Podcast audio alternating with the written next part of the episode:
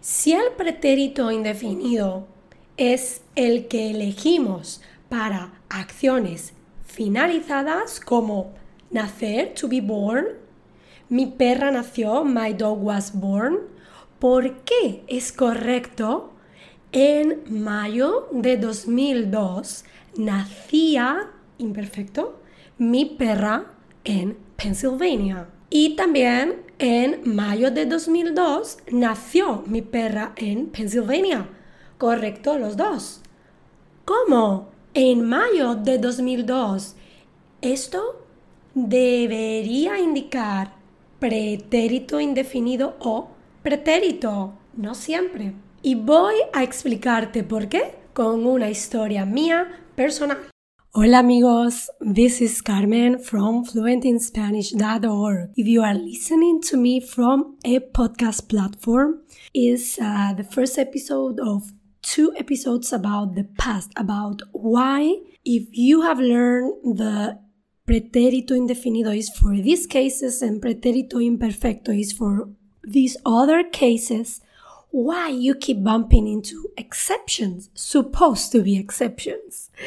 In this first part, I'm going to be speaking about why not always indefinido in finished actions. And in the second part, I will be speaking about why not always imperfect when we talk about habits, when we talk about descriptions. The second thing is um, if you hear some noise, is because now I have a kitty. It's been really hard to keep him away from where I'm working and if you want to see him, let me tell you there is a video uh, um, version of this podcast. This is a video podcast, and uh, I have him there. The podcast version is harder than the video because I'm doing something new in the video. I'm mixing Spanish and English so beginner students can understand this better.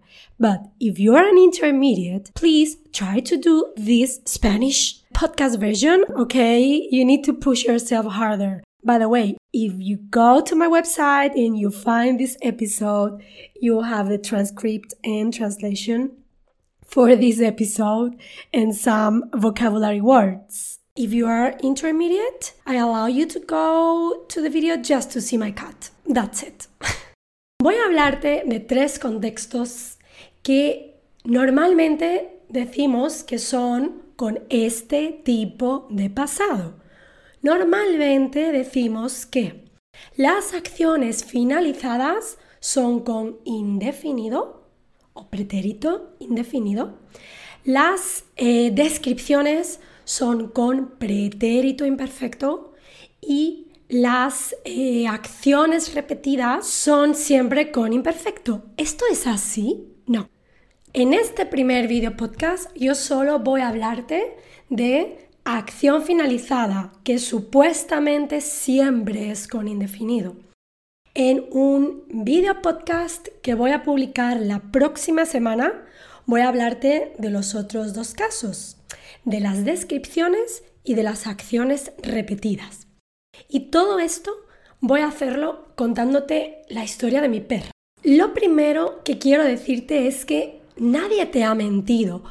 Tus profesores, los libros, no te han mentido exactamente. Cuando una persona aprende español, es importante explicar con fórmulas cuándo usar este tipo de pasado, cuándo usar el otro tipo de pasado, de una manera que alguien que no habla español pueda usarlo es la mejor forma. Y en este caso, cuando le explicamos a un alumno que esto y aquello indica acción completamente finalizada y que entonces la fórmula para esa estructura es indefinido, es la mejor opción al principio y no es tan buena idea explicar exactamente las razones de los nativos para elegir un tiempo u otro. ¿Por qué?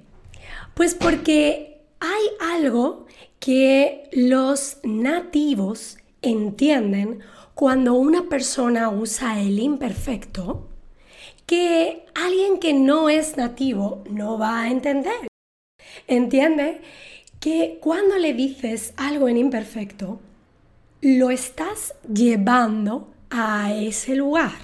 Y estamos ahí, estamos mirando eso que está ocurriendo. Yo les digo, yo cuando era niña yo jugaba. Yo tenía un cuarto pequeño con muchos juguetes y mi juguete favorito era un oso que se llamaba Adolfo.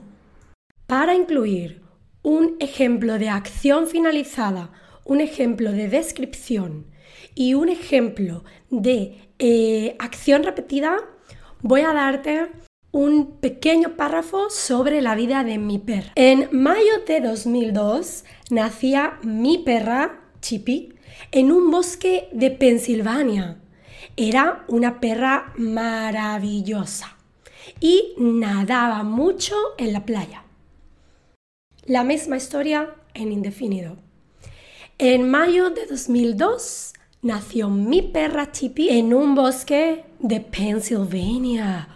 ¡Uh, vampiros! ¡Ahí hay vampiros, Carmen! ¡No! Transilvania. Transilvania, Rumanía, vampiros. Pensilvania, Estados Unidos, estadounidenses. Fue una perra maravillosa y nadó mucho en la playa. Las dos son correctas. No puedo decir que esta historia, en imperfecto, no está finalizada.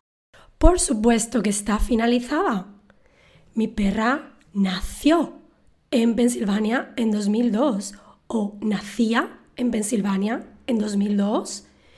Finalizada, tú naces una vez, a menos que tú creas en la reencarnación, ¿no? Este pretérito imperfecto aquí hace que mi interés sea el proceso y no la acción finalizada, el proceso de nacer.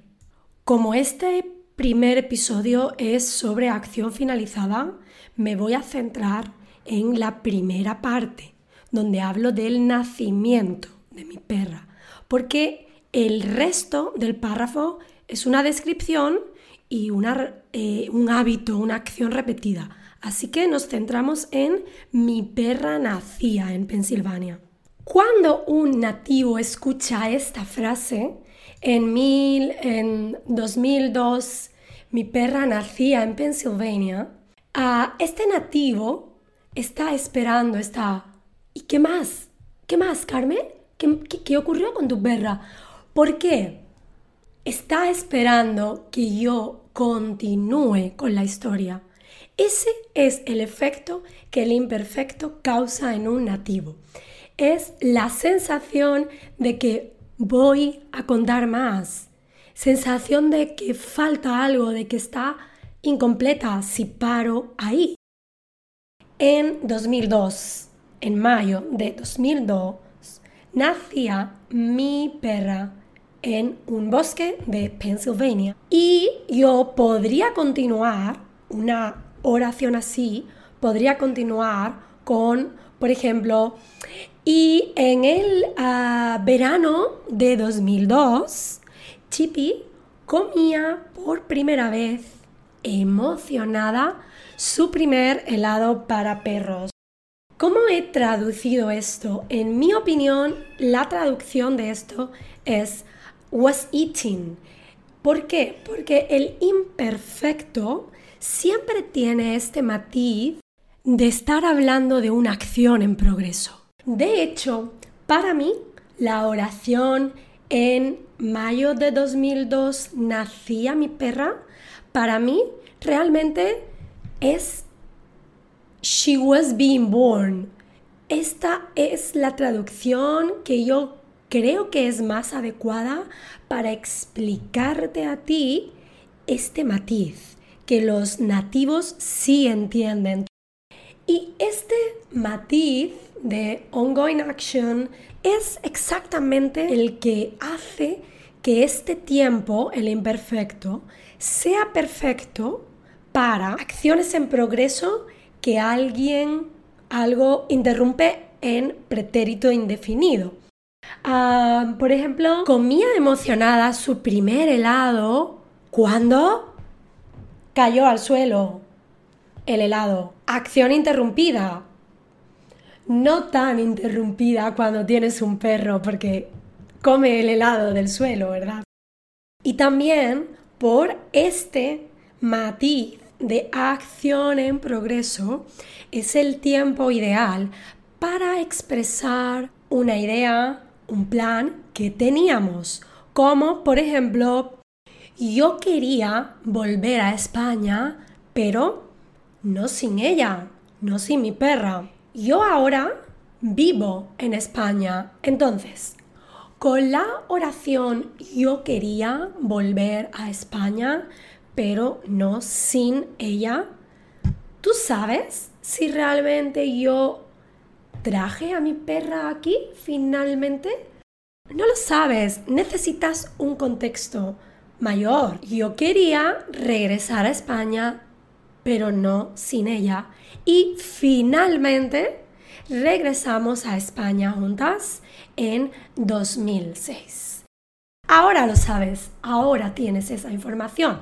El imperfecto no estaba dándote la idea de acción finalizada ahí. Esta sensación continua con el imperfecto de estar dentro de una historia, de llevarnos a esa historia, a ese momento, a ese espacio, es lo que provoca el uso del imperfecto en muchos contextos que tú conoces. Nadie te miente cuando te explican fórmulas o reglas. Es verdad, casi siempre.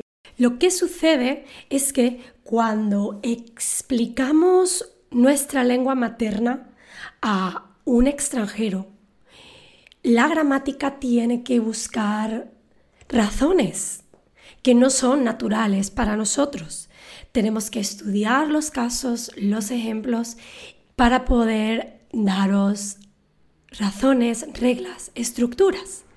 Pero la verdad es que esas estructuras, esa manifestación de esos usos responden a razones que son mucho más ah, nativas. Con este podcast yo intento que tú también tengas esta información, porque creo que hay un momento en el que necesitas saberlo, especialmente en un nivel A2, B1, porque no te van a servir las reglas que hasta ahora tenías. Necesitas entender por qué. Si tú no entiendes este por qué de los nativos, tú no vas a poder usar correctamente siempre estos tiempos. Cuando yo cuento esta misma historia en pasado, cuando yo digo, fue em, mi perra nació en mayo de 2002 en un bosque de Pensilvania, solo te estoy dando una información desde una distancia considerable. Y yo te estoy contando la historia desde lejos, en la distancia, no estamos en el proceso, en el imperfecto. Lo importante es el proceso. Ahora no. Ahora lo importante son los hechos. Ella nació allí y si alguien está hablando conmigo y escucha esto, dice, ah, nació allí y te la trajiste aquí. Sí, sí, me la traje aquí después. Ah, qué curioso. Ya está. Entonces, tú puedes añadir, claro, puedo añadir cosas, pero no es necesario, no hay necesidad. Hasta aquí la parte donde hablamos sobre acciones finalizadas que supuestamente con periodos de tiempo, ayer, la semana pasada, en mayo, eran en indefinido, pero no siempre. En el próximo podcast vamos a hablar de las otras oraciones. Fue una perra maravillosa, era una perra maravillosa, nadó mucho en la playa, nadaba mucho en la playa. ¿Por qué si es correcto. Mi perra fue una perra maravillosa. Es correcto y es una descripción.